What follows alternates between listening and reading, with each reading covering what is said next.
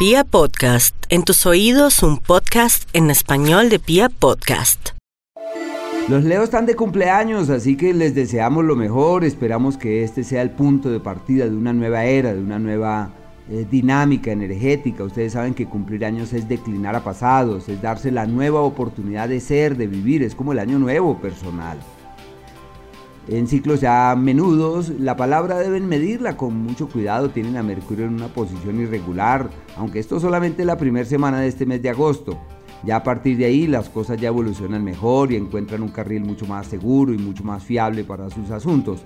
En lo profesional, tiempo de frutos y resultados también como la primera semanita más o menos, así que hay que aprovechar estos primeros 5, 7 días para orientar los esfuerzos, las energías hacia destinos seguros. A partir de allí la cosa no caminará fácilmente, Deben estar, deberán estar muy prestos para hacer los correctivos y los ajustes necesarios.